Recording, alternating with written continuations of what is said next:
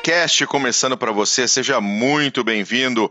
Eu sou Daniel Ibarra e este é mais um podcast do Clube dos Generais, o terceiro da série mil, onde nós estamos comemorando nossos mil inscritos no canal do YouTube. Dentro desse projeto de podcast, o YouTube a gente começou um pouquinho mais tarde. Nós já temos já um, um, uma grande audiência no Spotify, em outros canais de podcast. E mas essa série mil é muito mais a gente aproveitando esse número redondo para colocar um pouquinho de foco em cima das Forças Armadas Brasileiras. Nós começamos com o primeiro episódio falando com o César Campiani, falando sobre a Força Expedicionária Brasileira. No segundo, nós falamos com o Carlos Lopes sobre a Marinha do Brasil. E hoje nós estamos aqui com o Fernando Mauro Fonseca Chagas, o nosso especialista em Força Aérea Brasileira. Ele é licenciado em História pela Uniswan, é professor de História e Sociologia pela SEDUC do Rio, pesquisador de História Militar Brasileira com ênfase na Força Aérea Brasileira. Ele foi organizador do livro do Brigadeiro Rui Moreira Lima, o Diário de Guerra de 2008, e é membro do Instituto de Pesquisa Histórica Militar Duque de Caxias. Mauro, é um grande prazer ter você aqui conosco. Seja bem-vindo, tudo bem? Tudo bem, muito obrigado. Olá a todos, espero que seja do agrado aí o nosso bate-papo. Não, com certeza. Hoje, falando da, da nossa da terceira arma brasileira, vai ser realmente um prazer. Conosco também o professor Marco Túlio Delgubo Freitas, o nosso Canuck. Tudo bom? Tudo bom, Frei. Hoje esqueci o headphone em algum lugar. Se alguém achar um headphone branco em São José dos Campos, por favor, é o meu, tá? então tá bom.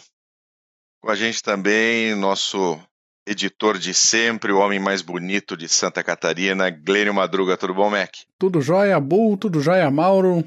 Dom Simons, tudo bom? Saudações cavalarianas! Em especial hoje, honrando o capitão Ricardo Kirk, mas depois a gente chega nesse assunto. Muito bom.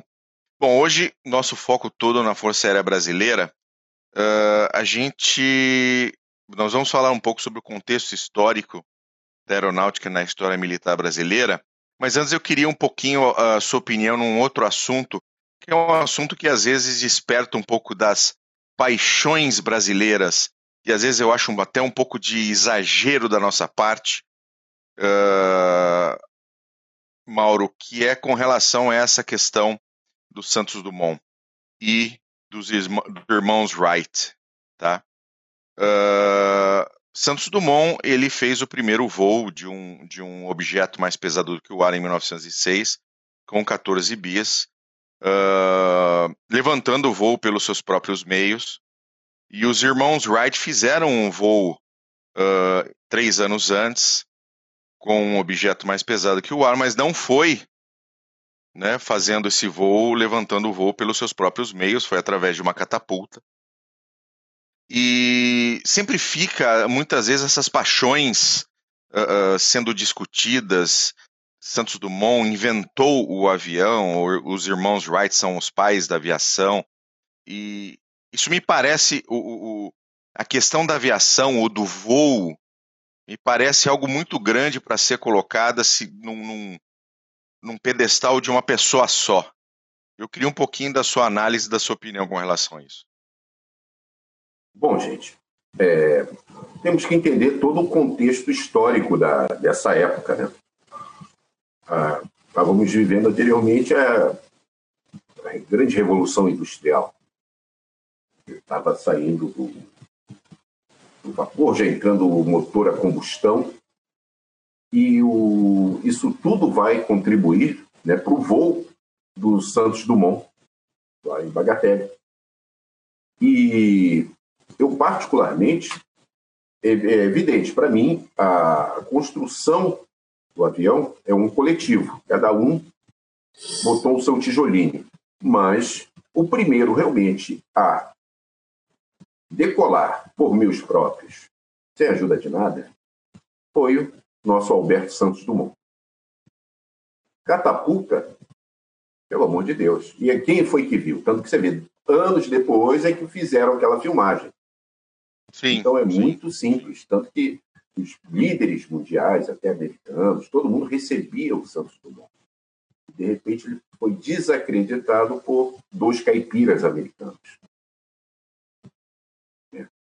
É, evidente, ele tem, é, não aquela coisa que eu torno a falar, a criação do, do objeto, né, isso foi, é do coletivo, mas o primeiro homem a tirar, mais pesado que, do, do, que o ar, solo, foi o Alberto, Alberto Santos Dumont. Muito bom. Uh, falando um pouquinho uh, sobre o próprio contexto histórico da aeronáutica né, dentro da história militar brasileira, nós começamos com o balão na Guerra do Paraguai. Fala um pouquinho desse contexto do balão na Guerra do Paraguai, que está antes de Santos Dumont, né? É. Bem antes de Santos Dumont, a Guerra do Paraguai ali de mil, na década de 1860. É, a uh, até a gente chegar lá na Revolução de 32, por exemplo. Uhum. A, a Guerra do Paraguai, vocês podem de uma linha de tempo, ela vai começar logo depois da Guerra da Secessão, tanto que teremos muito material americano aqui, ainda mais na parte de saúde. E, graças né, a Caxias, Caxias, que o balão será empregado como observação.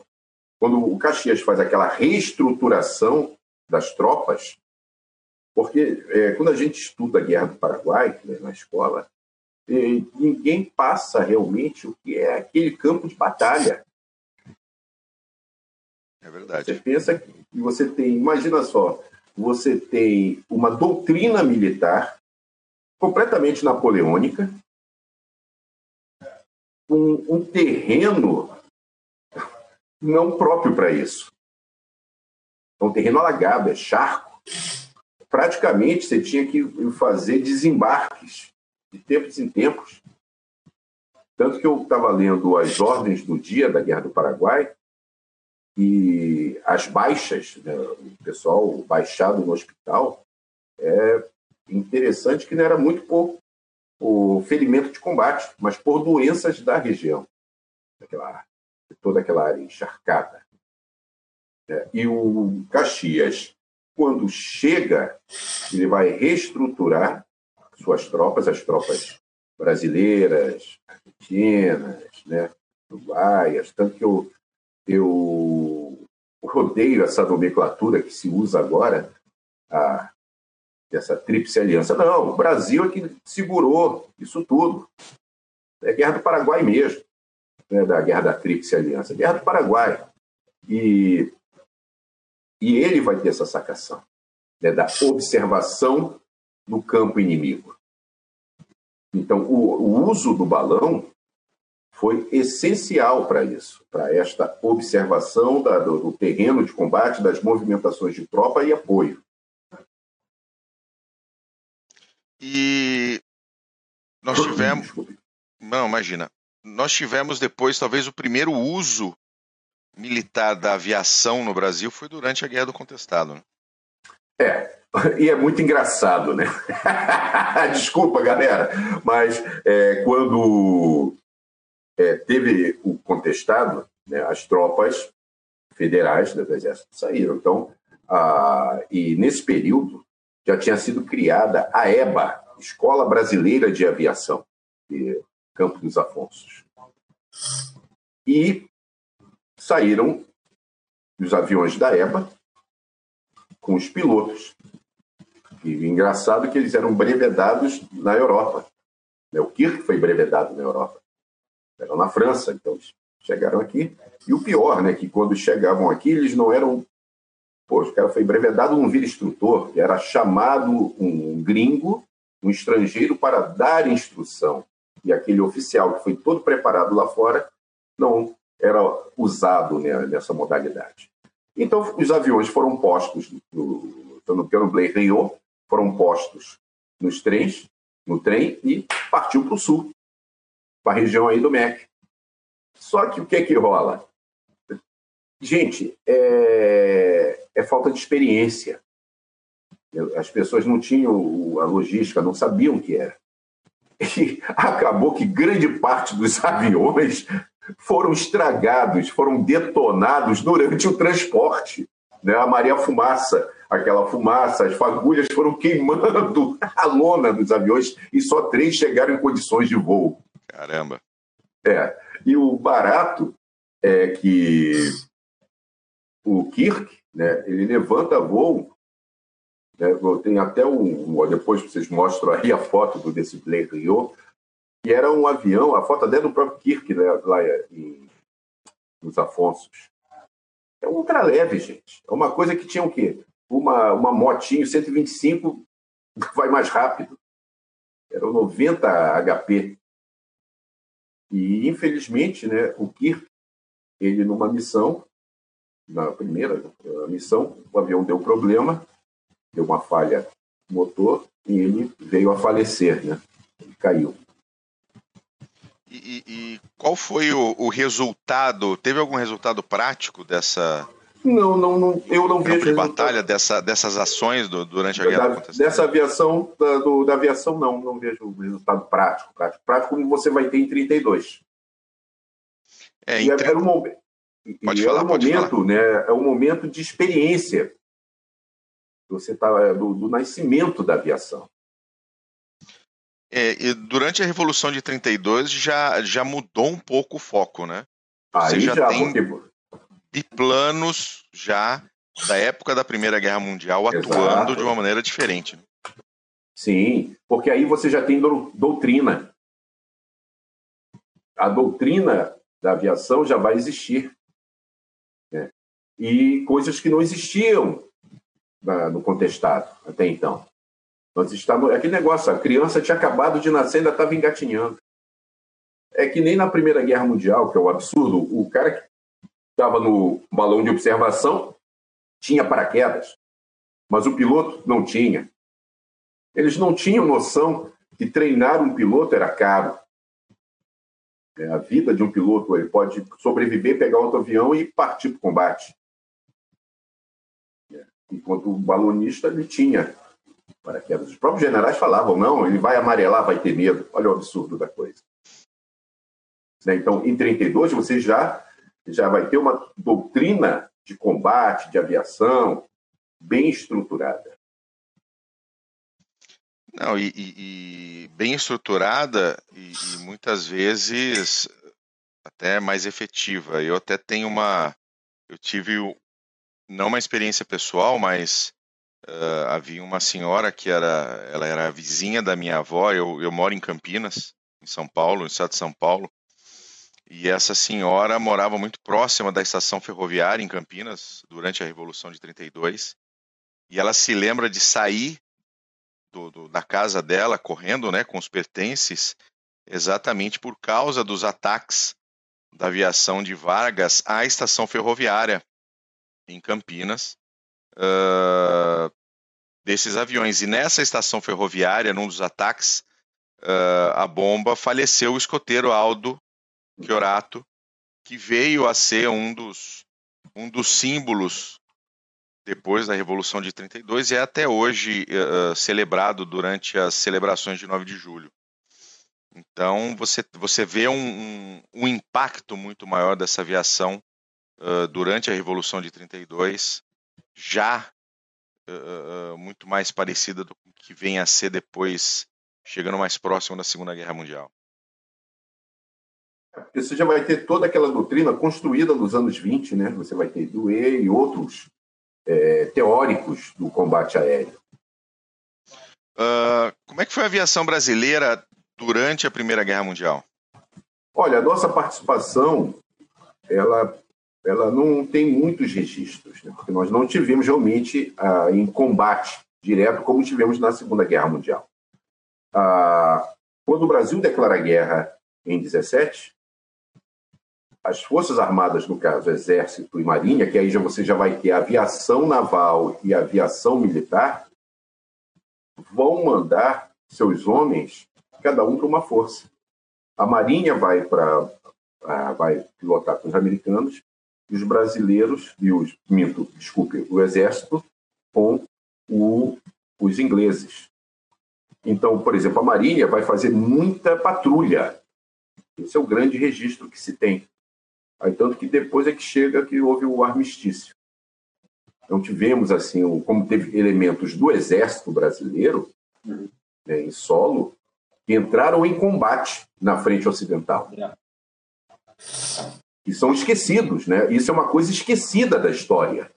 Né? Esses elementos, esses homens, poucos homens que estiveram em combate. Marco Túlio? É, é importante que, que a, a... eu estou pegando um pouco disso por causa de outros podcasts aí, já estão já na agenda, é que, ao contrário da, da, da do, que, do que ocorreu em, em 32, na década de 30, a aviação ela foi muito, é, digamos, teve uma participação muito tênue, muito ingênua na Primeira Guerra Mundial, certo? Depois da Primeira Guerra Mundial, ah, saiu sai-se algumas lições sobre o potencial da arma de ar, da arma aérea. E grande parte dessas lições foram encampadas, por incrível que pareça, pelos italianos, tá certo? Tanto que um dos grandes teóricos do ar, da arma de ar, é o Giulio Doré, tá? Uhum. E ele, na obra dele, ele fala o seguinte, que a arma de ar, a arma aérea, ela é uma arma para provocar terror. Por isso que você fez aquele comentário, até pouco tempo, do, do bombardeamento na, na estação de Campinas. Ou seja, com a arma de ar, uma dessas lições foi que você pode levar a guerra até a cidade, coisa que não ocorria. E se você leva a guerra até a cidade, você também pode bombardear elementos civis, para que, através do bombardeamento de elementos civis, se quebre um pouco a vontade, a vontade do inimigo dele guerrear, dele ir para a luta. E, isso foi meio que, digamos, foi a linha condutória, tá? até mesmo da elaboração de alguns grandes, é, grandes aviões que estarão em uso na Segunda Guerra Mundial.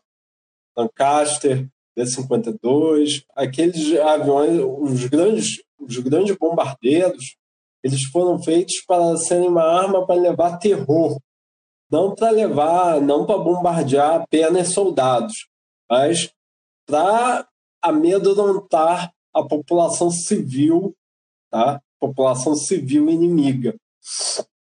E isso talvez se dá muito, seja muito exemplar com a utilização do Stuka pelos alemães. Porque todo mundo. Sirene, né? É, todo mundo, quando escutava o barulho do Stuka mergulhando, que era um caça de, de mergulho, todo mundo se jogava no chão, entrava, é, é, tinha um congelamento do medo e, e as pessoas ficavam amedrontadas e corriam. Ou seja, a arma de ar ela foi basicamente voltada para o amedrontamento na Segunda Guerra Mundial. E essa foi uma das lições que ela tirou na Primeira Guerra Mundial. Na Primeira Guerra Mundial, por é, é, restrições tecnológicas, né, a, ficou muito daquela história de ou do galanteio, né, do galanteio oficial, em que tem os dogfights lá, lá nos céus, muito mostrado nos filmes, ou em missão de observação.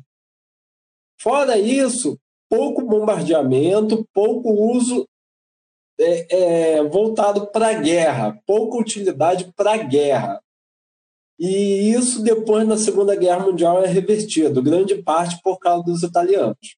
Os italianos, a régia aeronáutica, ela tem um papel assim, digamos, é interessante no final da Primeira Guerra Mundial, indo para a Segunda Guerra Mundial, como uma, se não a mais, é, força aérea bem treinada e capaz de levar essa missão.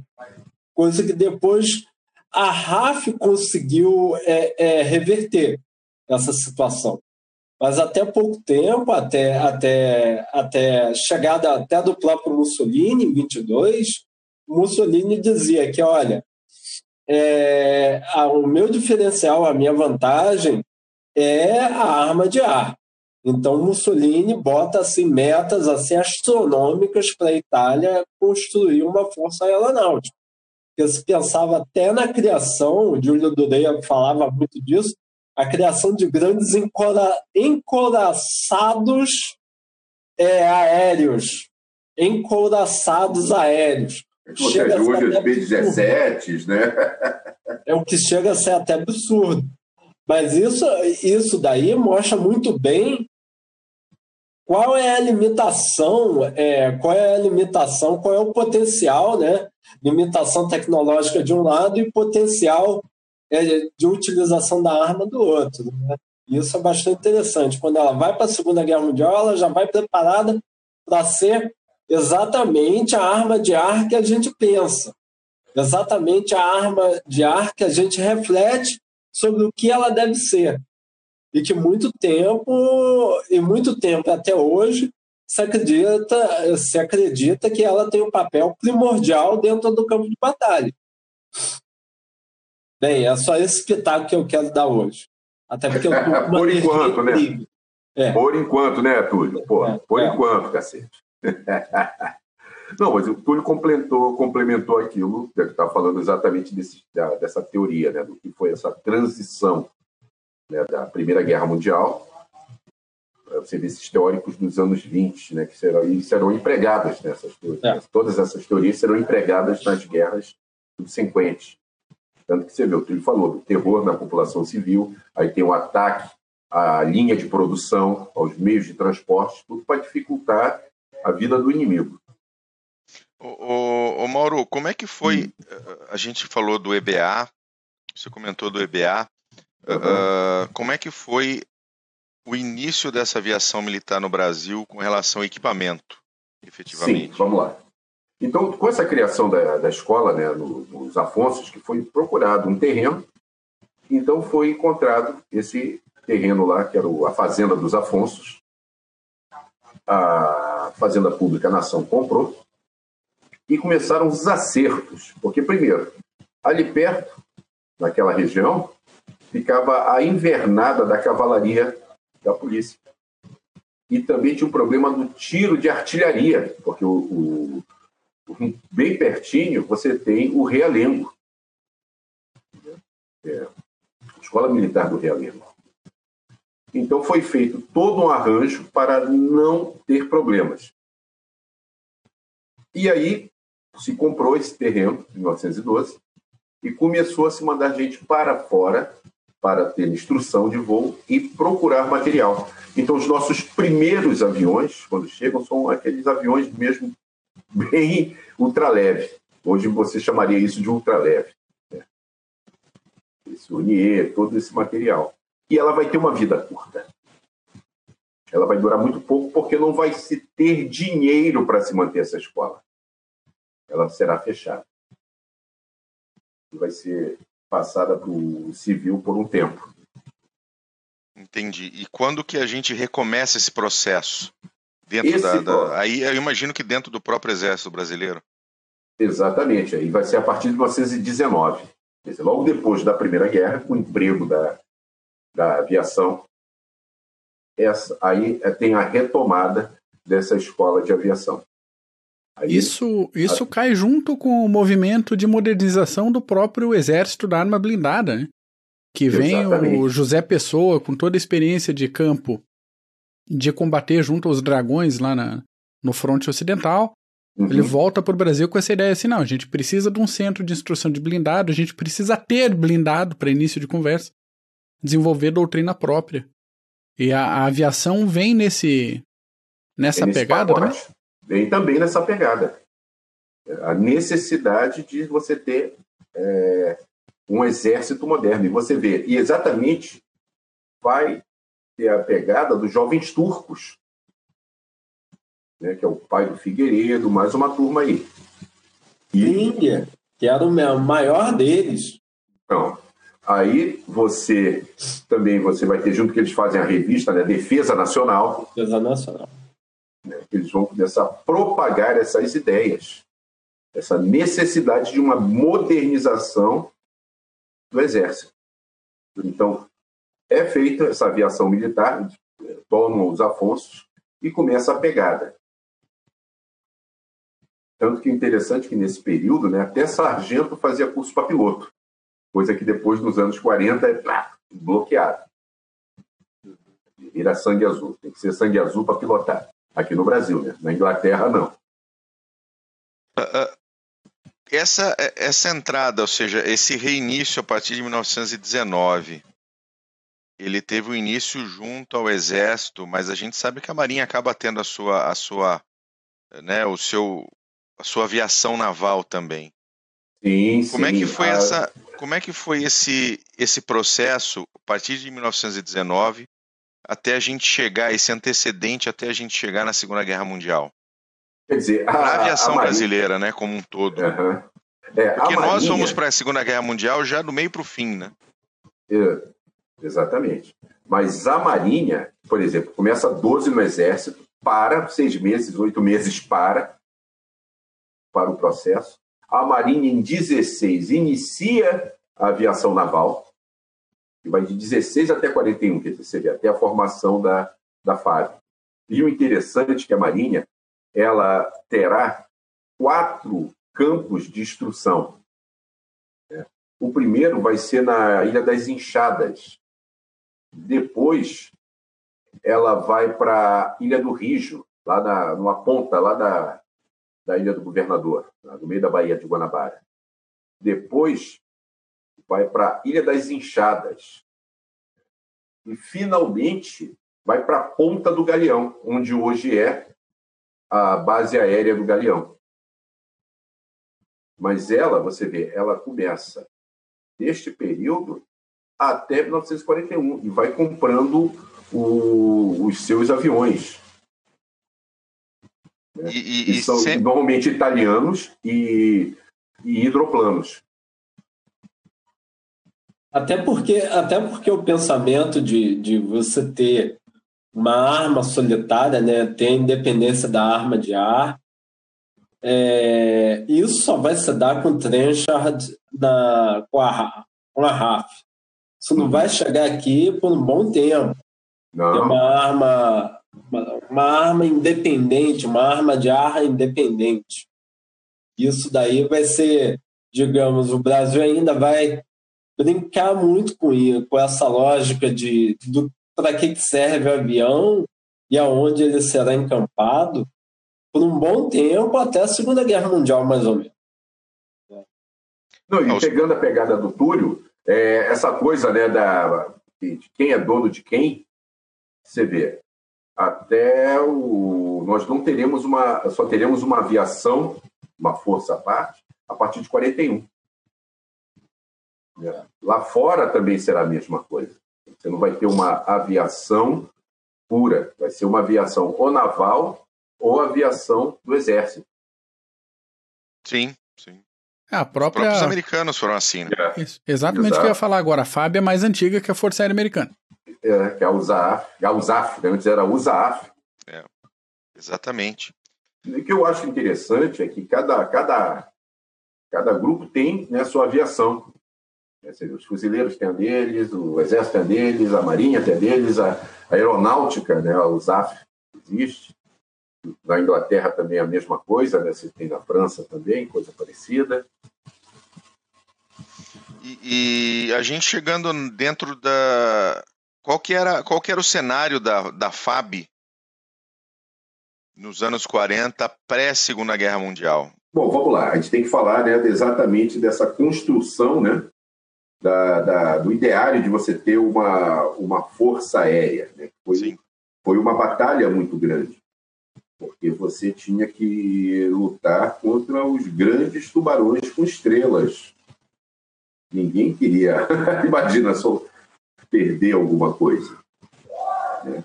Então, essa, essa construção, né, a partir de 41, e uma vez conversando com o velho Rui, ele foi, ele contou para mim que eles não gostavam do Salgado Filho. Achavam um absurdo ter um civil comandando um ministério militar. Mas depois ele falou, rapaz, foi a ideia perfeita. Porque ou ele ia pegar do exército ou ia pegar da marinha. Então ele pegou um civil que não era nenhum nem outro, a partir do segundo já foi um cara da força. Então foi uma tirada de mestre. É, realmente. Mas vamos lá. A... Essa construção da FAB foi uma luta. E quando chega finalmente, né, em dezembro, a criação, né, começa a construção da, da, da FAB, o, quando vai sair a FAB, todas as bases que pertenciam ao Exército, todas as bases da Marinha passam a ser essa nova arma. Né? Tanto que você vê os Afonsos, Exército, a Galeão, Marinha. E o interessante é que é, esse somatório vai ser lá na frente proveitoso ao extremo. O, por exemplo, você tinha aqui o CAN, o Correio Aéreo Militar. Você tinha o Correio Aéreo Naval. Enquanto o CAN fazia uma rota pelo interior, desbravando o interior, o naval ia pela costa. Então, isso vai ser de muito valia mais à frente. E o, e o interessante é que, o, como vocês vão ver aí numa foto da, da primeira turma, né, da turma de 40, de 41, da entrada deles na escola de aviação, o efetivo de marinha é muito pouco. E o grosso está no exército. Tanto que a, a farda deles será a do exército. Será aquele caque. O boné que será branco. É a pala branca. O topo branco, desculpa. Sim, sim que mais? Fala aí, bora. Não, não, eu quero que você continue falando dessa, dessa construção da FAB, ou seja, essa, essa união de, de, de Marinha e, e Exército. Ah, sim, a, FAB, vou... a FAB se consolida. Uhum. Não, e o essa, interessante. Não é, essa, aviação, essa aviação começa a se, informa, se formar, ela absorve as bases aéreas, ela absorve uhum. os equipamentos. E qual era a situação, então, da Força Aérea Brasileira nesse momento? Ou seja, eram equipamentos é. antigos, era uma situação de, de uma situação considerada, uh, como é que eu posso dizer? Nós tínhamos uma capacidade de combate, não tínhamos, tínhamos equipamentos. É, vou, é, vamos lá. Ah, por exemplo, o pessoal da Marinha saiu na frente. Por quê? Eles tinham noção de navegação. Tanto que eles falam que quem vinha de marinha, a molecada do exército abraçava, vamos lá, como é que é, e dava aquele apoio, aquele suporte, aquela instrução. o nosso material era um material que ou era do final da guerra, da Primeira Guerra, ou construção dos anos 20, quer dizer, aviões já cansados. Tanto que você vê, quando finalmente você vai, o Casimiro vai fazer, vai chegar a São Paulo, eles conseguiram romper a serra, porque estavam batendo na serra direto. Né? Isso em 30 e poucos. Né? Então, quer dizer, foi essa, essa conquista. Né? Tanto que tem um monumento lá no, nos, nos Afonsos, muito bonito, né? que é o arco flecha, que é a aviação do arco flecha né, quando eles conseguem o primeiro correio aéreo militar, né, que depois se torna o Correio Aéreo Nacional. E, no início, esse material, esses alunos, esse, quer dizer, desde, por exemplo, a, a turma de 27, né, o, já está com o material cansado, esses aviões vão continuar. Ainda vai ter um material, os híbridos nacionais, né, que também eles vão voar. O Rui comentava que era péssimo. Era um cheiro de gasolina horrível. Tinha medo que aquela porra pegasse fogo no ar. Eles virassem um cometa. Mas assim que se foi construindo né, é, essa força e a unidade. Tanto eu imagino que, que hum. eu imagino que deve ter sido um impacto grande para quem para os pilotos que foram efetivamente escolhidos para ir para a Segunda Guerra Mundial, para integrar o elo, integrar o primeiro grupo de caça, sair desse modelo de equipamento e ir para o novo equipamento americano com o qual eles lidaram na Itália, deve ter sido um choque de realidade. Não, mais ou menos, porque aqui na época você já tinha o P-40. Eles já estavam fazendo patrulha em P-40. Ah, ok. É. Já, esse Quando... salto já havia sido dado. Já havia sido dado. Apesar que o P-40 já estava ultrapassado em termos de combate, né? Já tinham modelos muito mais modernos, mais potentes, mas eles voavam o P-40. Mas o interessante é que não existia doutrina de voo. Por exemplo, eles levantavam para fazer patrulha no P-40 de chinelo, short e camiseta. É como estava, de calça, coturno. Não existia macacão, não tinha preocupação de uma, uma rota muito bem pré-estabelecida, o material, como é que estava dentro da aeronave. Era uma aviação de muita coragem. O cara tinha que ter muito culhão para sair em direção Ibicá, em direção ao mar, fazer aquela triangulação, fazer, fazer e depois retornar. Era uma aviação bem a brasileira. É, isso vai ter um, um, grande fator lá na frente. Tanto que, por exemplo, o Rui contava para mim que os gringos iam para a pista para ver ele decolar, porque o louco já pegava o P-40, decolava, mal pegava, já faziam uma manobra. Eles iam lá para apostar que horas ele ia se estatelar no chão. E não estatelou, né? Não estatelou. Levou 56 tiros numa missão, mas não se estatelou. Pousou de barriga, cego, mas não se estatelou. Mas é, é interessante, né, dentro dessa história aí da, da aviação naval brasileira, é que o Brasil vai para a Segunda Guerra, mesmo assim, é, quando ele declara guerra à Alemanha e Itália, as potências do eixo, grande parte do seu mercado aeronáutico, né, seja mercado de peça, seja mercado de avião, ou seja até mesmo mercado comercial, tá? De transporte de passageiro, está na mão dessa galera.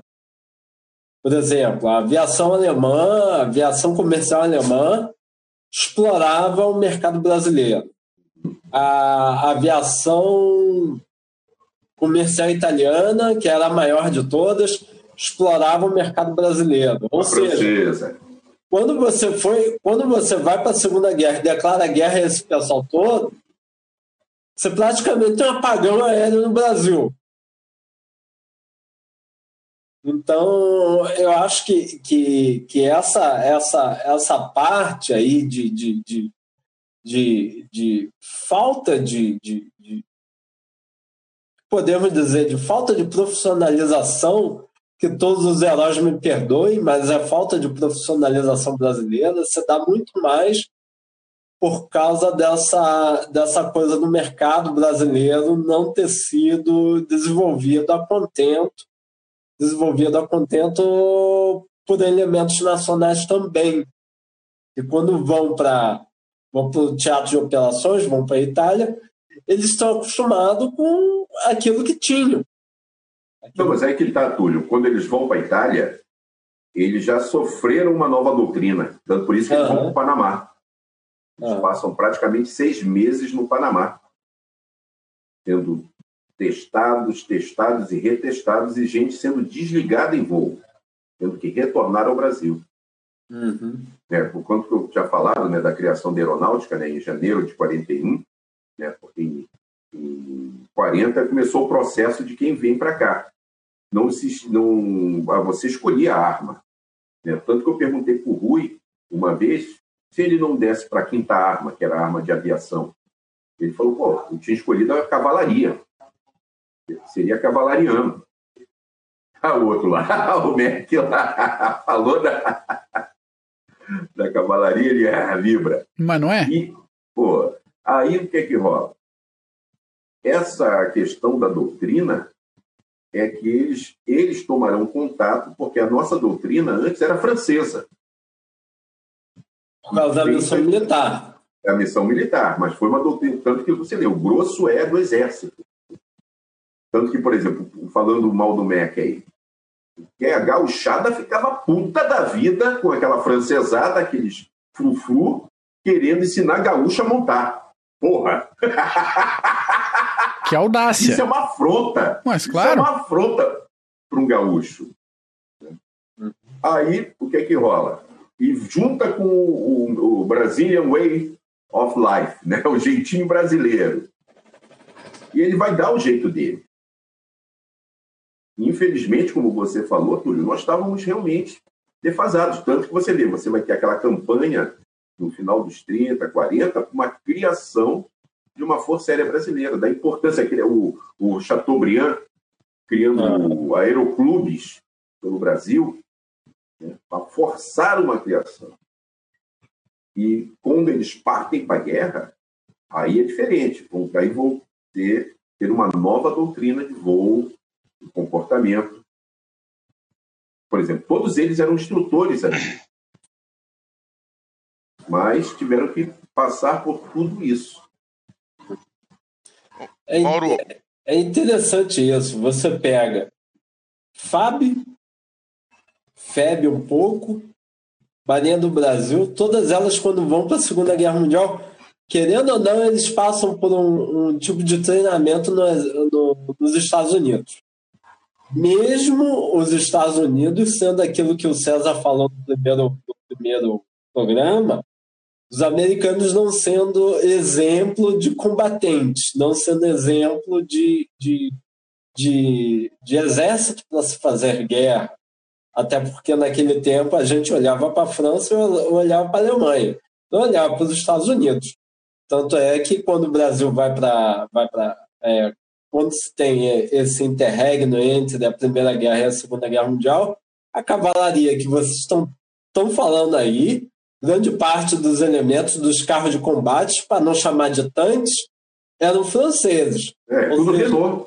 Renault. Era tudo Renault. Aí, quando vai para vai a Segunda Guerra Mundial, a gente, querendo ou não, passa por um momento de modernização nos Estados Unidos. Que aí você tem, de novo, aquele choque cultural que é porra, quem são os americanos para ensinar a gente a fazer guerra? Qual a experiência que eles têm? Nenhuma, quase nenhuma. Quem são esse pessoal? Então, mas como eles, como eles estavam literalmente bancando a nossa ida, bancando em todos os termos, desde doutrina, treinamento e equipamento, a gente não falou nada. A gente ficou quieto. Né? E quando voltou, quando voltou do campo de batalha, Aí sim, a gente deu valor à, à, à, à, parceria que a gente teve com os Estados Unidos.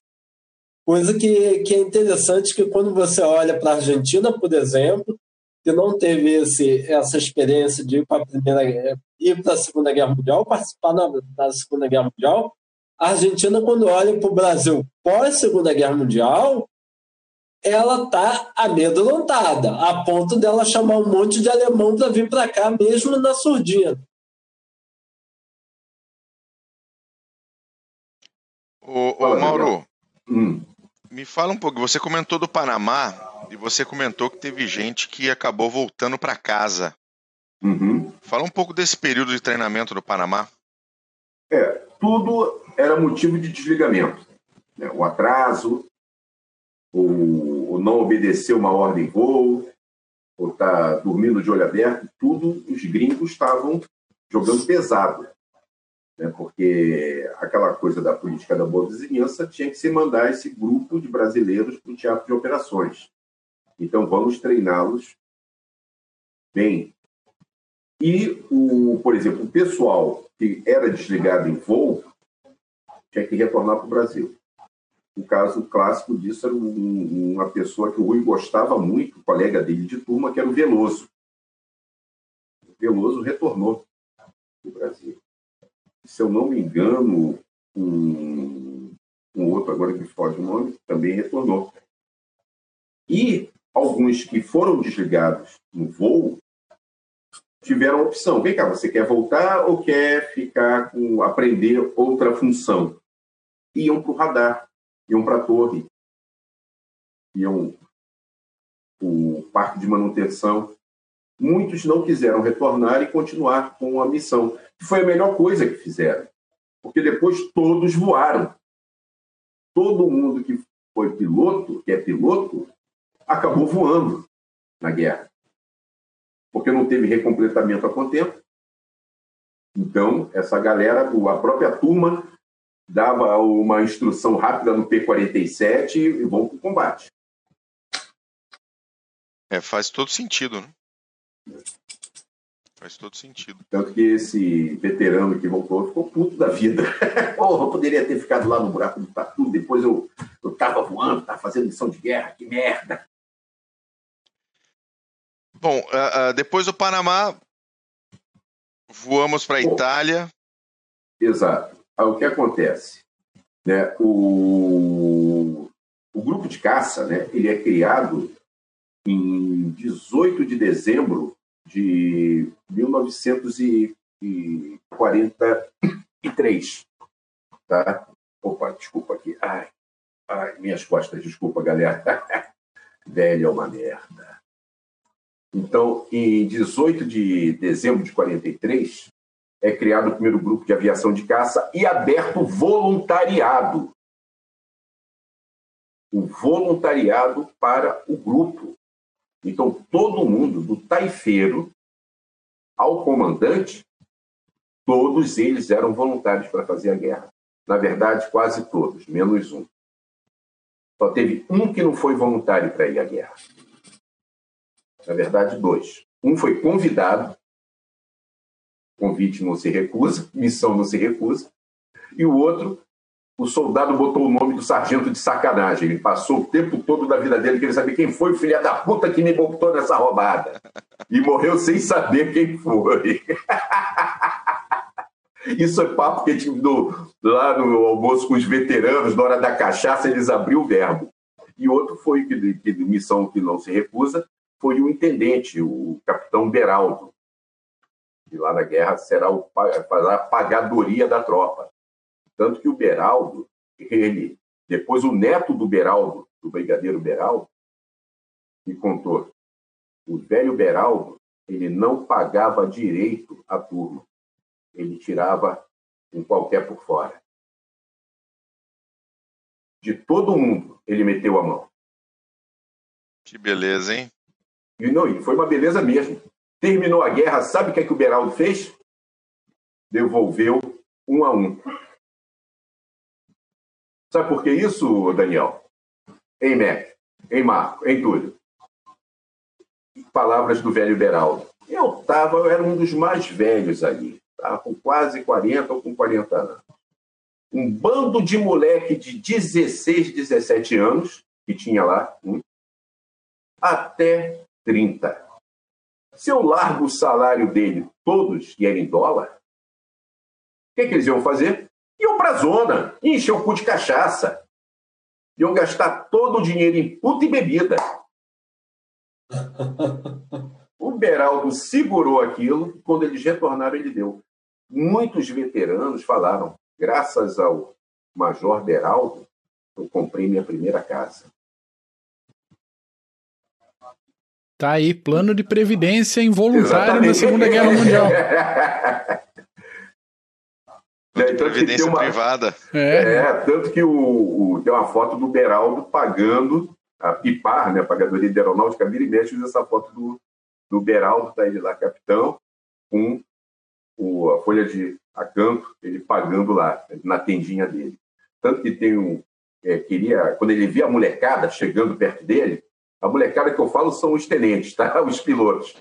Ele já botava a mão na cabeça e falava: Não me fale de dinheiro, não me fale de dinheiro. Todos eles queriam pegar um vale para ir para a zona. Coisas da guerra. Coisas da guerra. Mas, Mas aí, todos, todos eram voluntários. Menos esses dois. Menos né, esses dois. de gaiato no navio. Né? E foram para o Panamá. Primeiramente, os homens chaves do Nero, seus comandantes de esquadrilha, e no caso de seção, isso o Beraldo contando, eles foram primeiro para os Estados Unidos, para a Flórida, e de lá foram para o Panamá. E aos poucos, esses homens selecionados, né, que formariam o primeiro grupo de caça, foram enviados para o Panamá. Foram, foram em levas. Sendo que a última leva foi, se eu não me engano, em março é, de 44. O, o, Nero e o pessoal, e os homens chaves, foram em janeiro de 44. Foram 32 homens chaves, né? 16 oficiais e 16 sargentos. Eles foram para Orlando, na Flórida. É, segundo o velho Fortunato, o velho brigadeiro Fortunato, né, o criador do aqui do, do avestruz, né, do avestruz do grupo, e o símbolo da primeira elo, eles foram num lugar que era imenso e funcionava 24 horas. E depois aquilo parece parte do terreno foi vendido e virou virou a Disneylândia. Entendeu? O tamanho do terreno. E esse comandante que criou essa base depois foi chutado. Acharam um absurdo ele ter gastado dinheiro da, da nação criando uma base para treinamento, aquele negócio todo. Então eles foram para lá, para Orlando, e depois foram para o Panamá. E todos eles, né, os outros homens, foram seguindo aos pouquinhos. A última turma tá, do grupo foi no final de março de 44, e nela está o Rui. Tanto que tem uma foto clássica dele com a Julinha, né, com a esposa, a Julinha grávida, e eles se abraçando. É muito bonita essa foto, né, do Rui abraçando a Julinha. Uma, uma perguntinha uh, hum. direta. No Panamá eles treinavam com o quê? Com T6? Com P40. P40 ainda? pegar o P40. Tá. E também chegou uma parte do treinamento no Panamá em que eles já estavam fazendo pra, patrulha do canal. Uhum. Tanto que lá no Panamá nós teremos a nossa primeira baixa de combate. O avião vai travar, travar os controles. O pessoal falando, pula, pula, pula, pula, pula. Ele não pulou, ele tentando recuperar e se estatelou no chão, o Gastaldoni. E hoje está enterrado na cripta do aviador aqui no Rio o irmão do, do Ivo, né? do, do patrulheiro. Uhum. Tanto que eu achei uma sacanagem do Exército, porque, por ordens superiores, né, no caso do Mascarenhas, é, só pode ser enterrado no monumento aos mortos aquele que morreu em combate. Porra, mas o, o Gastaldoni morreu em combate. Eu, na época eu queria ter participado, eu sou da parte da Anvifeb, Rio de Janeiro, né, da Associação Nacional de Veteranos, eu queria ter participado dessa reunião que estavam decidindo, mas na época o capitão Osias, o Osias chegou para mim e falou, não, Mauro, deixa que eu vou, não se meta nisso. Eu falei, porra, Osias, mas não, você fica. Então, aquele negócio, antiguidade é posto, sim, então sim. ele é veterano, eu sou apenas o peru de fora.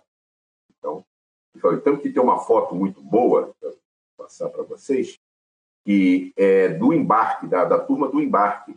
Aí, nessa foto, você tem o Cox, você tem o Rui, você tem o Bolsinhas, tem o, o.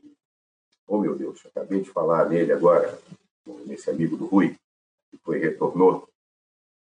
Né?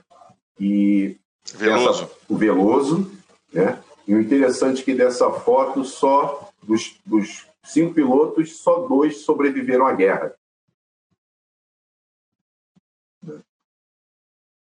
É interessante, mesmo após a, modernização, esse salto tecnológico que, que as armas deram, né, que os aviões deram, em relação aos aviões do, do, do, do contestado, que são lonas, lonas e, e madeira, você vai para a Segunda Guerra Mundial com aviões de hélice, avião com motor, com combustão, aço, metal, alumínio, etc. Mesmo assim, o avião trava, literalmente um piloto cai. Enfim, ainda é, ainda é uma, uma profissão de risco. Sim, até assim, hoje, né? Você vê, até hoje. Pode acontecer. Né? É, hoje, um hoje, hoje acontece na. Eu não quero falar mal dela, né? Que é a Fábio, eu gosto dela, tenho. tenho gostamos, temos amor amigos ela, lá. Né? Mas é, é, é, na Fábio, às vezes, acontecem algumas coisas que não são explicáveis.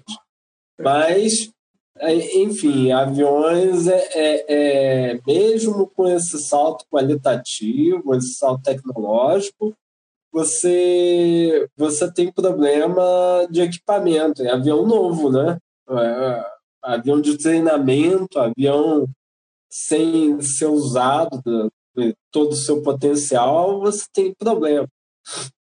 É, ainda mais hoje, né? Por exemplo, você tem lá dentro da caça um material que já está para lá de cansado. Os nossos mecânicos, eles fazem milagre. Milagre para botar aquilo no ar. Já, tá, já passou da hora. Oi? A Embraer faz milagre. São os F-5 é. mais modernos do mundo. Existem outros? a gente brinca, a gente brinca que é o Fusca mais moderno do mundo. Porra! Mas enfim. funciona, funciona. É, funciona. Só não quero perder amigos. Entendeu? Teve um ano aí que, pô, alguns amigos meus ejetaram. Foi PT. Entendeu? Deu PT. Eles conseguiram aproar o lugar certo, um, ejetou dois. Entendeu? A máquina já está cansada. Mas veja, veja pelo lado bom, a gente sai de um Fusca, está entrando um Volvo agora. Literalmente. É. Literalmente. Mundo, é, vamos ver o que é que vai dar. Bom, mas vamos voltar para a guerra, que é melhor. Vamos, vamos voltar para a guerra. Vamos deixar o tempo presente, vamos voltar, voltar para a guerra. tempo. Chegamos na Itália, Mauro. Vamos lá. Aí, nós, antes da Itália, calma, estamos no Panamá. Calma, negão. Estamos no Panamá ainda, porra. A gente ainda tem que ir para os Estados Unidos, tem muita água ainda. Aí, do, da instrução do Panamá, foi o de Zosway, o comandante americano. De vez em quando ele dava uma comida de rabo na molecada. Ele começava a brincar, olha, não, aqui não pode errar, não pode errar. Aí, o de Zosway acompanhou eles até os Estados Unidos atravessaram, foram para Suffolk, e Suffolk também é um campo imenso. Ali eles tiveram contato com o P-47. E o interessante, né, que as tradições da caça, que é uma coisa que para mim é muito cara, para mim aí tu tem, né, já tem o, já começa antes, começa ali. Por exemplo, as nossas saudações, o Adelphi. Né? Adelphi começa lá. O Adelphi, não sei se vocês sabem, era um cigarro matar rato pra cacete. É mais matar rato do que o que eu fumo. O fumo hoje é o equivalente ao derby. O poder aquisitivo do professor do Estado só dá pra essa porra mesmo. Não dá pra fumar Benson Heads. Aí o que é que rola? O... Eles lá tinha esse comercial, não sei se você sabe, esse cigarrete, e era um comercial, um, um coice de mula. Mas o comercial do reclame do rádio, né? Então eram umas castanholas, tará, e sempre Delphi. E qualquer coisa, o violão e Delphi. Um belo dia lá, eles estão lá em Água Dulce, que era a base no Panamá. Isso depois da morte de Gastaldoni, pessoal lá. E o, e o foi fazer uma visita para tentar dar uma confortada, dar uma palavreada com a molecada. Aí o, o Nero Moura vira para o Rui e fala: Ô Rui, faz uma saudação aí para o comandante. Aí o Rui vai lá no palanque, Adelphi, e volta. Quer dizer, molecagem. é como se você chegar é, redondo, desce mais, mais gostoso, um gringo, né? Falar da escola, alguma coisa do gênero. Aí perguntou: o que é isso? Não, é a saudação, a saudação, e ficou. E ficou a saudação. Né? Nessa sacanagem toda. Ah, aí, no final das contas, eles vão os Estados Unidos, né? Saem do Panamá, vão para os Estados Unidos via navio, aquela área toda coalhada, né? Ali era uma área boa para se torpedear, né? já era, já estava boa coisa. Chegando lá, pega um trem de deslocamento, o Meirinha, o garoto, Meira, o brigadeiro José Meira de Vasconcelos, tem uma história ótima com o Meirinha, que eu dei uma sacaneada nele, ele não sabia se ria, se chorar, você me dava uma porrada. Depois eu conto essa para vocês. Aí o Meirinha tá parado, começou a cobra e o lagarto, pó, pó, pó, piriri, piriró. Aí o outro começou, foi comer uma carne assada, pó, pó, pó, pó, pó. Gente, isso aí é uma música de criança de roda, é um atirei ao pau no gato dos anos 20 e 30, que depois se perdeu. Então, nessa brincadeira começou e isso foi sendo incorporado às tradições. Tanto que quando se tem as reuniões na caça, se canta. E o barato é em Santa Cruz, nas solenidades da caça, quando a bandeira do grupo vai incorporar. Isso eu vou falar, mas me lembra de eu falar mais à frente como é que é. Então, quem não conhece não entende o que está acontecendo, que porra é aquela. Aí vou contar mais à frente. Aí, eles foram para lá, tiveram contato com o P-47, fizeram voos, tudo, treinamento, e partiram para a guerra. Embarcaram no Columbi, né, no transporte francês que tinha sido capturado, né, estava arrendado, e foram para o Teatro de Operações da Itália, né, em Tarquinha, que vai ser a primeira base. Tanto que eles chegam no dia 16 né, de outubro de 1944. Interessante que é a data do primeiro tiro da febre. O segundo do primeiro vai dar lá na Itália, o Monte Bastione. E chegou lá. E antes disso, as esquadrilhas já estão definidas. Né? Tinha os os seus comandantes, né, um dos os, os quatro homens-chave, pilotos, né, que no caso você tinha a esquadrilha A, que era a vermelha, a B amarela, a C azul e a D verde. Né? A A, vermelha, comandada pelo Lafayette, a amarela pelo Joel Miranda, a azul pelo Fortunato e a D pelo Canopi Lagarde. Canopi porque ele já estava ficando calvo, então a molecada dizia que parecia um canopi. Não é, Mac? Olha, vou me abster. Falou do canopi aí, né, Beck? Vou me abster da, da, da, opinião. né? Aí você tem a, aquelas formações clássicas né, daquela, da doutrina americana né, que eles aprenderam no Panamá, né? é líder de esquadrilha, ala, né? primeiro elemento, segundo elemento, e no caso, você vê, os ingleses, alemães eram o quê? Três aviões os americanos já serão em quatro. Né? O primeiro elemento e o segundo elemento. O líder de esquadrilha com seu ala, o líder de elemento, o segundo elemento, com o seu ala, que vai dar cobertura. E, a partir daí, né, perdão, eles vão é, eles vão para a batalha. Ah, você me fez uma pergunta, desculpa, né? O avião voado, tudo, foi o, é, o P-40, né? E cada um fez uma média de 100, 110 horas de voo Panamá. De patrulha. Ok, ok. E daí chegam na guerra já com o P-47. Com o P-47. Que é praticamente um trator, né? É, Perdia um pedaço, ponta de que... asa e não, não caía é, de nenhum. Tanto que tem uma música do segundo esquadrão, que é o Pif Paf, né? É afinal, afinal, afinal, o grande dia chegou. Sou parte integrante. Não, eu, não, peraí, cacete. Afinal, afinal, afinal, o grande dia chegou. Não. O solo esperado, no bulldog alado. Eu já solei o trator voador e já posso dizer, afinal, com grande satisfação, Sou parte integrante da turma vibrante do segundo esquadrão segundão. O trator voador. o jarro, né, do Judge. E o interessante é que, antes disso, no Panamá, alguns pilotos voltar um pouquinho para o Panamá para poder falar dessa peça.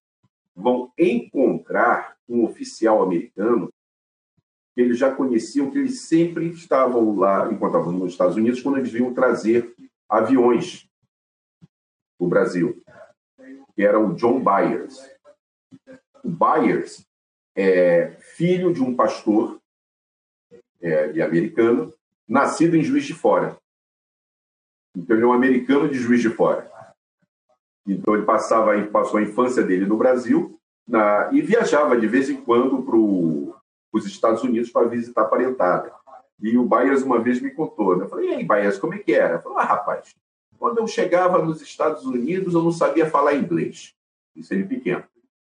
Aí, eu aprendi a falar inglês e esqueci o português. Chegava no Brasil, tinha que aprender o português de novo. Era pequeno, não sabia porra nenhuma. E com o passar do tempo, é evidente que ele nunca esqueceu mais. E, e quando os Estados Unidos declarou guerra, né, entrou na guerra em dezembro de 41, ele foi se alistar no exército e foi para a Força Aérea. E o interessante do Byers que ele saiu piloto de bombardeiro. E depois ele foi chamado para ser ligação junto ao primeiro grupo de caça.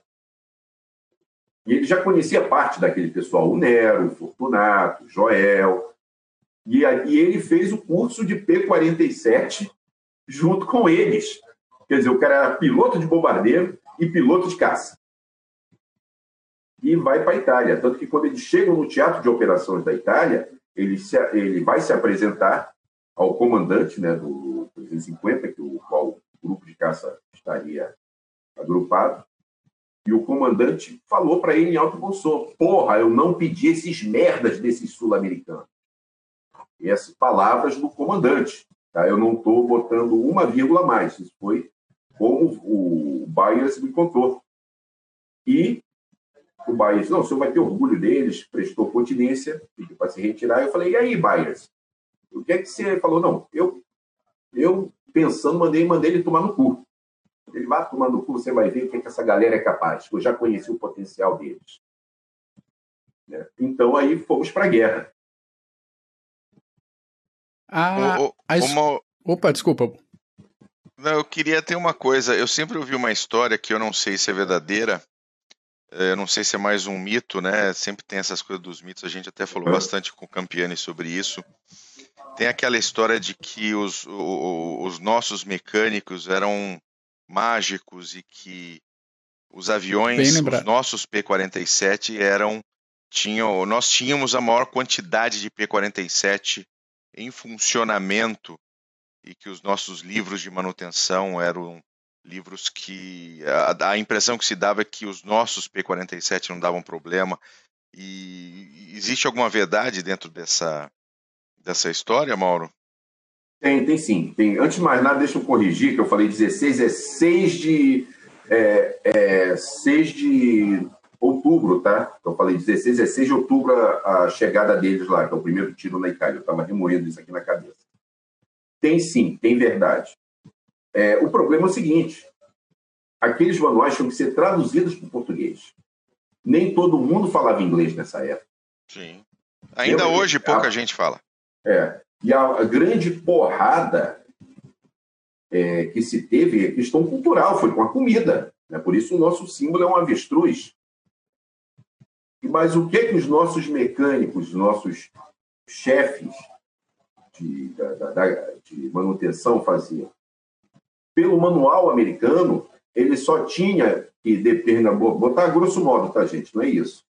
Fez, digamos, é, 50 horas de voo, aperte a arruela. O avião chegava, eles desmontavam aquilo tudo, o motor todo. Eles desmontavam e montavam. Eles faziam para lá de manutenção. O que o americano jogava fora, o brasileiro pegava e reaproveitava, não em termos de material, mas em termos de caixotes, tem uma foto, mandar para vocês, que é do nosso supply, nosso suprimento. Todo feito com caixotes jogados fora. Todo lá arrumadinho, bonitinho. O americano, quando chegou lá para ver aquilo, não entendeu. Ué, o que, é isso? Está tão perfeito, diferente do nosso? Não, porque a gente faz isso, isso, isso, aquilo, outro. E a mecânica da FAB, os nossos mecânicos, só do armamento, trabalhava assim, e teve um grande problema. Porque no início, quando eles chegaram lá, não foi infantaria de guarda, não foi mandada a infantaria. Então, o sargento, o soldado de manutenção, de armamento, que estava trabalhando ali, tinha que largar o trabalho para tirar guarda, para fazer a proteção do perímetro. Olha só. Merda. E sair de lá e continuar o trabalho. Depois é que se mandou a infantaria de guarda. Então, essa aí não é muito mito, não. Com a FAB, não rola esse mito, não. Eles realmente, eu conversei muito com os veteranos e eles contavam a trabalheira que era do americano, mas não precisa disso. É, mas nós fazemos assim. Tanto que os nossos aviões deram muito problema. O problema que se deu em voo foi por erro de fabricação. Tanto que um acidente que teve, depois é que vem a ordem da, dos americanos dizendo que uma peça X era defeituosa, tinha que ser trocada, do recall. Entendi. Tá, uma outra coisa que se, que se brinca bastante é que se o piloto quisesse pegar a gente, ele voava P-51. Se ele quisesse voltar vivo para casa, voava P-47.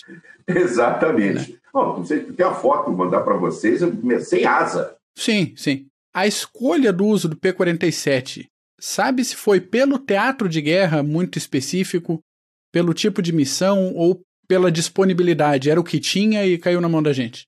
Olha, é, com amigos meus do Sul, e até do Museu Nero Moura, que são ótimos pesquisadores, é, é, uma que vem a baila, que o Rui falava uma coisa, não, porque nós escolhemos, tivemos com Bong, que era é, Lightning, fulano de tal, P-51, e nós escolhemos não já foi escolhido o P-47.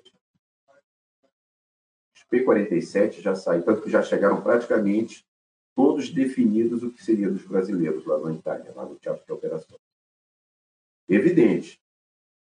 Para aquele teatro, os brasileiros não iriam sair é, de Pisa ou Tarquínia para fazer missão na Áustria. Uhum. É o caso do, dos dos Mustangs, né, que faziam cobertura e às vezes até a Alemanha e voltavam. Sim. A nossa função era exatamente ali no, no na Itália, né, toda aquela região montanhosa. Tanto que uma coisa que me deixa puto é quando o pessoal fala, não, porque foi finalmente aberta a frente europeia no dia 6 de junho com o dia D. Eu falei, não, cacete, já existia uma frente. Só que ela virou frente secundária para não deixar escoar o homem. Tanto porque, porra, se Deus quisesse, bombardeava o passo de Brenner e fechava aquela porra, não ia passar nada. E aí passava o rodo, evidente. Você trabalhar com o alemão estava numa situação maravilhosa de defesa. Está no, tá no, terreno montanhoso, você está em progressão, o cara está aqui parado. Tanto que tem relato né, do, de Monte Castelo né, que o lado que está que tá, que estão os aliados e o lado que tem os alemães, esse lado aliado está todo chapado de explosão, o lado alemão está verdinho. o negócio é isso aqui para você progredir. Então, o, o, nosso, o nosso trabalho lá foi árduo, né? não, não tem muita farofa, não. E aí vale mais um, um, uma aeronave que aguenta porrada, que, que pode voar abaixo. Ela aguenta porrada, porque ela, ela é multiuso, né? Ela servia tanto para ataque em terra como combate aéreo. Hum. E carregava um armamento violentíssimo, né? Eram oito, violentíssimo. É. oito bocas de fogo, bombas... mais foguete, mais bomba, mais um monte de troço. É. Foguete, bomba, ponto .50. Por exemplo, o Rui, o Rui não valia nada. Porque ele não usava as munições corretas ele usava tra... é, perfurante explosiva. Ele não usava traçante a comum. Ele já entrava mesmo para arrebentar. A alma de cavalaria não estava lá, né? Não adianta. É, tanto que tem uma. Conversando com ele, uma vez, ele voltando da missão, procurando alvo de oportunidade, viu um, um carro com quatro alemães. Quando eles viram um avião, foram tentar correr, ele já deu a volta, né? Já preparou, já saiu metralhando. Os caras correram, ele pegou o, o, viatura, deu a volta, pegou os caras tentando entrar numa casa. Ele contou para mim que ele lembrava, ele já com 90 anos, ele faleceu infelizmente com 94, né? O, o ano passado faria 100 anos, esse ano faria 101 anos. É, ele lembra dos corpos explodindo. E ele falou, pô, mas é, eu matei aquelas. Falei, Rui, primeiro, era guerra, pô. E eram alemães. Você não sabe se eles estavam levando informações para o comando, ou se iam alguma missão para pegar partisano, capturar, não sei o que. Ela fez certo, passou o rodo. É inimigo, é inimigo. Você não tem que ter pena do inimigo. O inimigo não vai ter pena de você. Mas eu imagino que depois de tantos anos, não só ele, né? Outros, outros veteranos acabam fazendo essa, esse balanço, né? Ah, os fantasmas, né? São os fantasmas. São os fantasmas. Mas faz parte da vida, né? Sim. Sim. E como é que foram as, as missões iniciais? Olha, é, no primeiro momento, quem, só quem vai é, fazer missão são os comandantes de esquadrilha. Aquela, uma, você vai voar numa esquadrilha americana, sendo o número 4, é, sendo o ala do segundo, ele, é, do segundo elemento. Tanto que o, a missão de fato, de fato, de fato mesmo, a primeira grupo vai ser no dia 31 de outubro de 44, às 1h15 da tarde. Eles vão fazer um bombardeio picado numa linha férrea perto de Vicenza. O Pamplona, que é oficial de operações, é que vai estar nessa, nessa missão. Já no dia 4 de novembro de 44, né, às 2h30, é que os tenentes vão entrar em ação, sendo que o Horácio Azul é o primeiro deles a entrar em ação. Vai ser um bombardeio picado a uma linha férrea na, em noroeste de Venhago. Essas foram as, entendeu, as missões iniciais, até eles poderem decolar como brasileiro. Só a esquadrilha brasileira. Só a esquadrilha brasileira. E a gente chegou a fazer, a fazer suporte de, de, de fogo à tropa? Fizemos, fizemos. Nós ajudamos, é, nós fizemos ó, é, cobertura aérea para bombardeiro,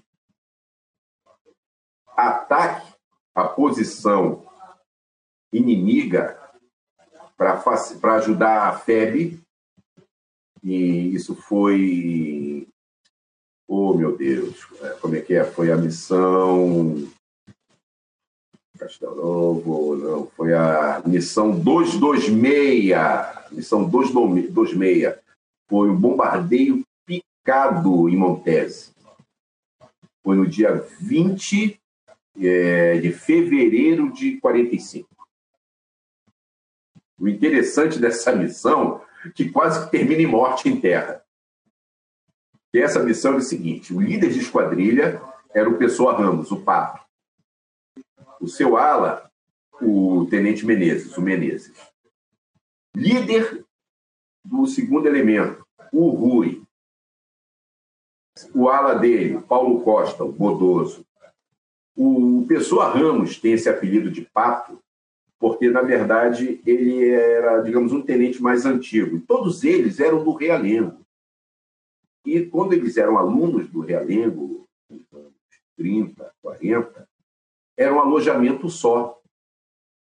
Então você não tinha é, dois, três, quatro por quarto. Era um galpãozão com camas. Você tinha o primeiro, que nem ideia de tropa, é quartel de tropa, né? aquele alojamento só. Então, era do primeiro ao terceiro ano. Então você convivia com essa turma toda. Diferente de hoje em dia, que o cara do primeiro ano, do último ano, não sabe nem quem é o cara do primeiro, né? dentro das escolas militares. Aí o que é que rola? O Pessoa tinha um apelido de pato, ele era narigudo, e eles tinham mania lá, isso já na guerra. eles entravam no, na tenda dele, desaparafusavam a cama de combate e ficavam lá bebendo, fumando, falando merda. Aí quando ele sentava, aí puleiro de pata no chão, o apelido dele era Pato, que é um sambinha dos anos 30. Ai, ai, ai, puleiro do é no chão, até do Chico Viola, que ele cantava. Aí o Pato está comandando essa missão. Então foi dado o seguinte: nós vamos apoiar a FEB e nós temos que atacar uma linha que está impedindo a progressão. Decolaram, direção, acontece. O pato fala, pessoa fala. Já vi, Rui, vi a linha alemã. Já vi onde está a infantaria. O Rui, eu também. Então me segue. Desce o Pessoa, ataca, o Menezes ataca, o Rui, para um lado, com o Paulo Costa com aula para o outro, ataca a outro. Quando eles recuperam, estão retornando. Pessoa, Rui, porra! Ora, ataca! Que porra é essa de você não me obedecer, não atacar onde eu mandei atacar? Que negócio é esse? Está desobedecendo a minha ordem, voo? Mas eu ataquei, rapaz. Você tá. Não, vou atacar. Começou aquela discussão na porra do ar. Quando eles pousaram, e ele falou: quando chegar em terra, você vai se ver comigo. O Rui, do jeito que estacionou o avião, já foi se desvencilhando das coisas, abrindo o canopi, saiu correndo. O Pessoa Ramos atrás dele, com a 45 na mão, querendo dar tiro nele. Ele se vai se escondendo por debaixo de asa de avião. Calma, pessoal, calma, é o caralho. Eu mandei você, você não me obedeceu, seu filho da puta. Aí daqui a pouco vem um carro do, do Operações e falou: ó, o general Mascarenhas quer conversar com o comandante da, do ataque. Aí os dois entraram no carro. Aí o pessoal, depois a gente vai conversar, ataca. Foram lá para operações. Aí, sim, senhor. Sim, senhor. Sim, senhor. Sim, senhor. Sim, senhor. Aí o Rui, o que, que foi, pessoa? O general Mascarenhas disse que o nosso ataque foi maravilhoso. Conseguiram tantos prisioneiros. Mataram não sei quantos, porque eu acertei uma trincheira, você acertou outra. Cada um tinha visto um alvo. Ainda teve esporro. Não se repita, me obedece a minha ordem. É, uma coisa é uma coisa, outra coisa é outra coisa. Outra coisa, exatamente. Aí tem uma foto clássica do Pessoa, do Pessoa Ramos com o Rui. Os dois conversando depois.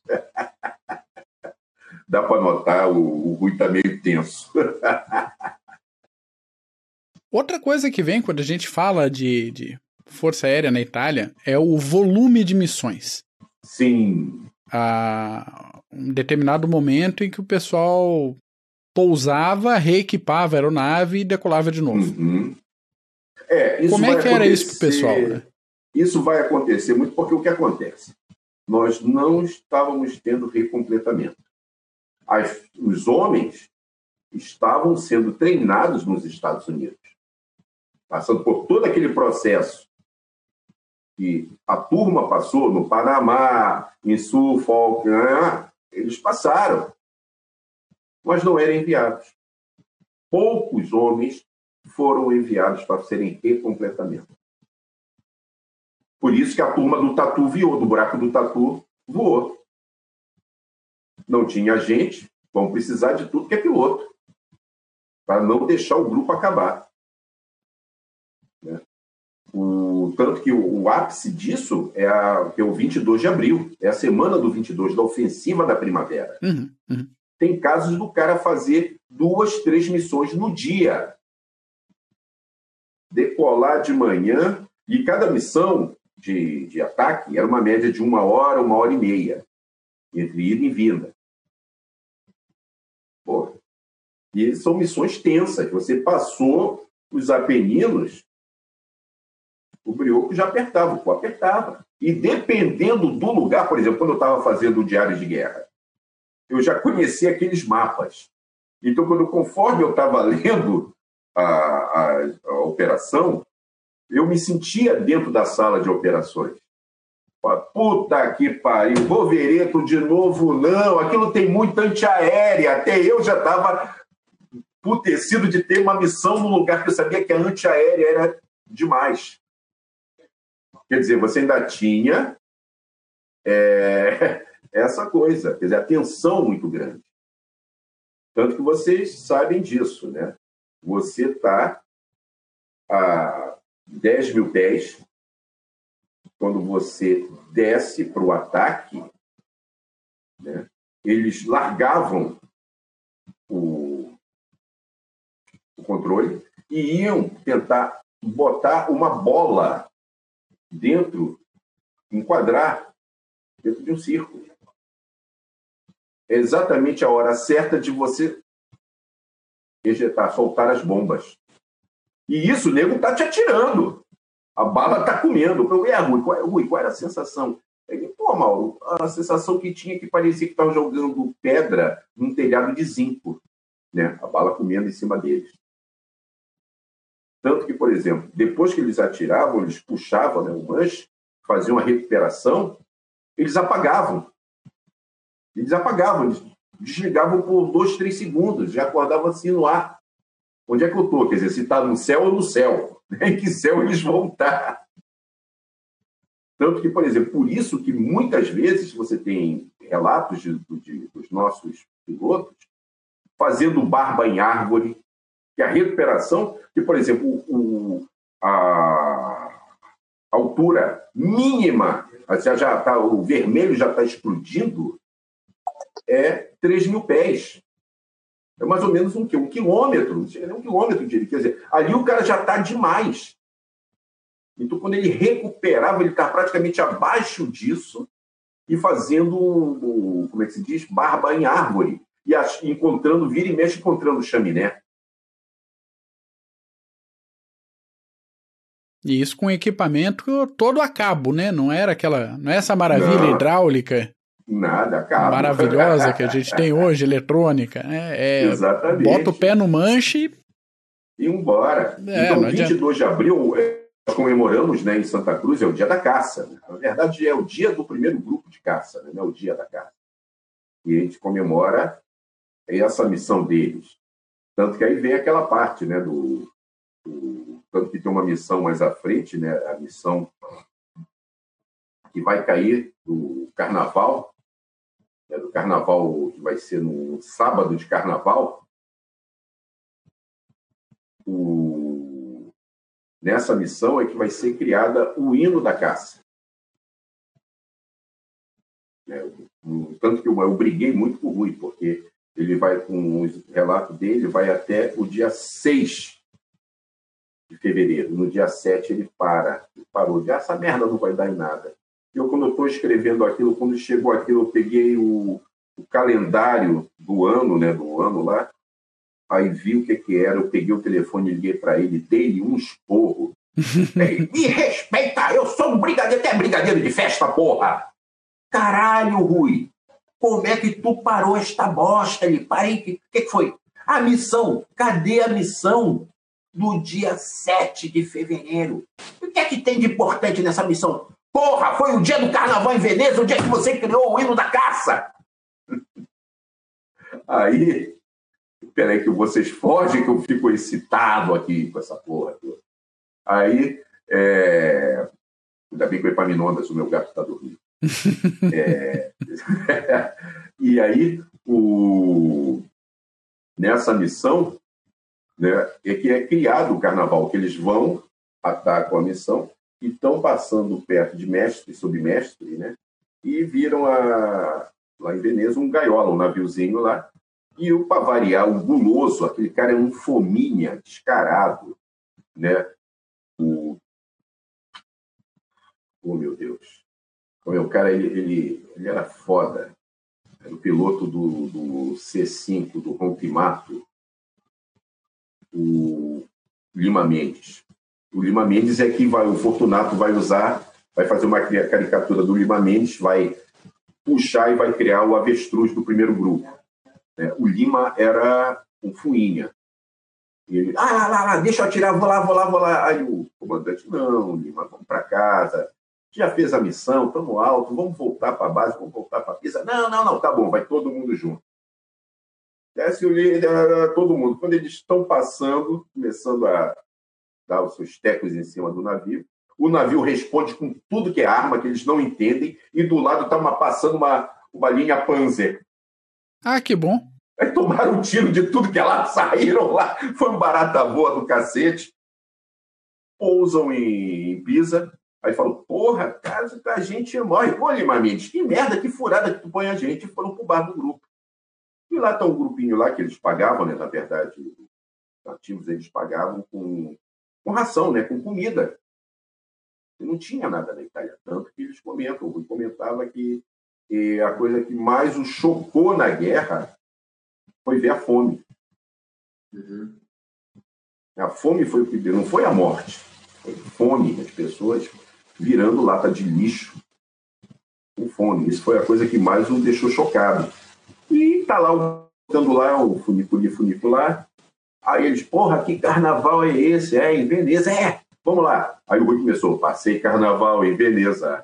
Boa, boa, que mais? Ah, vamos lá, bota aí, levando umas bombinhas daqui. E assim foi criado o hino da caça.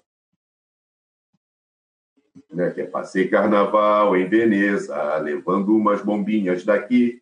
Caprichei bem o meu mergulho, foi do barulho ao ver atingir. Bingo! A turma de lá atirava, atirava sem cessar. E o pobre jambó que pulava, pulava e gritava, sem desanimar assim. Plaque, plaque, esse é de 40, plaque, plaque, tem ponto 50, um bug aqui, um bug lá, um bug aqui, um bug lá. Senta pua, minha gente, que ainda temos que estreifar. Né, que é o hino da caça. Então, foi criado nesse momento. Então, quando eu estou fazendo o Diário de Guerra, vejo que ele me escreveu, dei-lhe um esporro se eu pudesse, eu tinha entrado no, no, no telefone e esganado o Rui nessa hora. Aí, a partir daí, foi uma construção coletiva. Eu comecei a escrever, aí mostrar para ele, falei, o que, é que você acha disso? Rui, porra, rapaz, tá bom, quando é que foi que eu escrevi isso? Não, fui eu, porra. eu já conhecia a peça e tá, tinha todas as missões na mão, fiquei um ghost, literalmente um ghostwriter. É muito bom. Ô, ô, Canadá, você tá quietinho hoje, cara? O que, que foi? Tá com soninho? Não, não é sono não. É, eu tô prestando atenção. Tá? Começando por aí. Tá meio eiado, tô eiado. Tô, tô prestando atenção. É, já, ia, já ia fazer um comentário já, e quando você me pegou. É, é, é engraçado isso que você falou aí sobre os soldados os pilotos, nesse caso, da FEB, é, esse espantado com a fome italiana. Né? É, uma, coisa que, uma coisa que fica na memória dos italianos, toda vez que eu vejo documentários sobre a ida de brasileiros até lá, é a simpatia que o soldado brasileiro tinha. De pegar ração, distribuir ração para a população, dar comida, etc. e tal.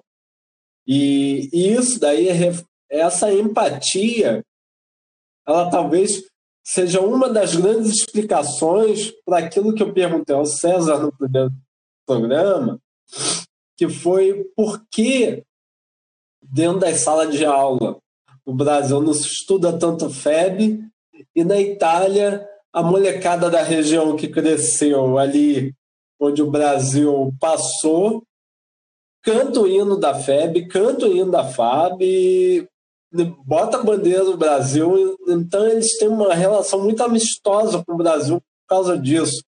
O brasileiro ele é muito emocional, ele é muito passional, ele é muito ele é muito ele tem a simpatia porque somos latinos e tem aquela coisa do italiano vindo para cá e a gente retorna, vai para lá.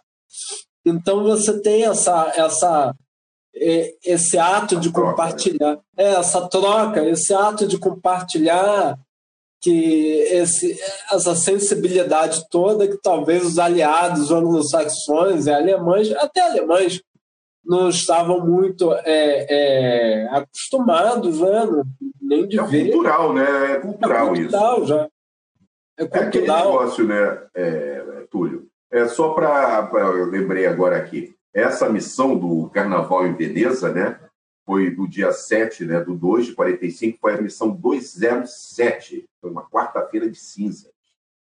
Uhum. Foi quando foi criado o hino da caça. Agora, essa questão, porque o primeiro, o americano, o francês, o inglês, o alemão, o marciano, a puta que o pariu, eles são conquistadores, não são libertadores. É, é, eles estão ali para ocupar o terreno e foda-se. Eles estão ali o brasileiro tem uma outra visão, né? É, exatamente. A nossa visão é uma outra visão. A guerra é o objetivo deles. Acabou. É, então, você tem uma população civil que ele vai se aproveitar de uma menina de 14 anos ou escravizar um moleque para engraxar a bota dele, foda-se, ele vai fazer isso. Tivemos isso na guerra? Tivemos, mas num número ínfimo comparado aos outros aliados. Uhum. Entendeu? Tem dois casos clássicos da FEB, dos dois soldados que mataram o avô e curraram a menina, que eram para ter sido, nem voltar para a gente, tinha que ter sido fuzilado lá na Itália.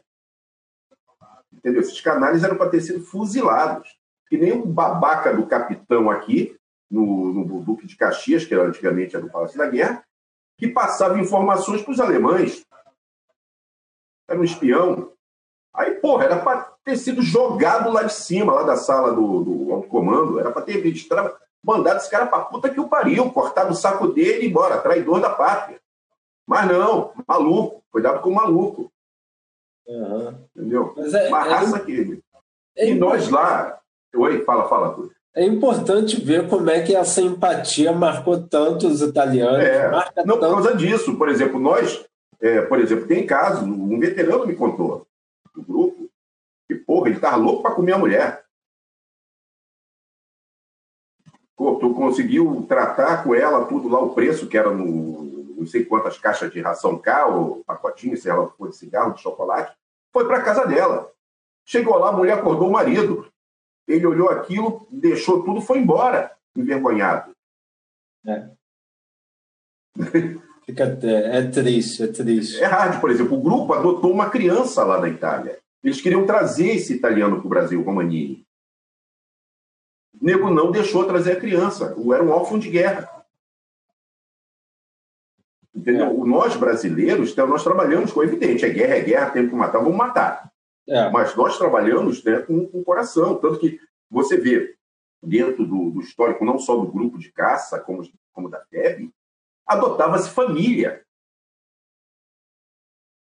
Soldados adotavam famílias locais. É. é. uma coisa, é uma coisa que agora, agora, principalmente agora que se voltou a, a, a os historiadores, por mais que o César fale que a história sempre a história do civil, civil paisano, sempre tratou bem a FEB, tratou bem a, a, os expedicionários, eu acho que agora a gente está no momento em que essa, essa garotada, que não, não faço mais parte, não, não saí da graduação faz tempo, mas essa garotada aí do cinema, de, de, história, inclusive, querem é, é, saber mais sobre por que o Brasil foi para lá. Aí pega um cara com uma câmera, vai até a Itália, porque é barato, vai lá na Itália, faz um documentário. Por exemplo, eu, eu acabei recente, devido aos programas, inclusive, assistindo é, alguns, alguns documentários tá? dessa, dessa, nova, dessa nova fornada aí de diretores do, documentaristas, são jovens, jovens, de beber lá na Lapa e tal, de irem lá na Itália e conversar com o, as pessoas que, que estavam lá durante a guerra, durante a passagem do Brasil. É impressionante quando ele liga a câmera, tá? Parece uma senhora, uma, um elemento feminino, que já é complicado falar sobre a guerra, sendo mulher, falando bem sobre o soldado brasileiro, sobre o brasiliano, falando bem, De repente, alguém, um velho, uma pessoa idosa, passou, escutou brasiliano, ele colocou terno, voltou e começou a falar não que eu, eu também morava aqui, os brasilianos eles chegavam na, na, na nas cercas, é, é, eles faziam muita festa próximos à fazenda do meu pai e deixavam sempre comida, deixavam sempre mantimento, porque aquela época foi difícil para todo mundo e tal. Ou seja, você tem uma, uma, uma, uma relação você tem uma relação, você tem, ah, não é nem uma relação, mas você tem um legado, tá? tem um legado de, de crianças, que esses, esses idosos hoje são crianças da guerra. Uhum. Tem um legado que marcou esse pessoal.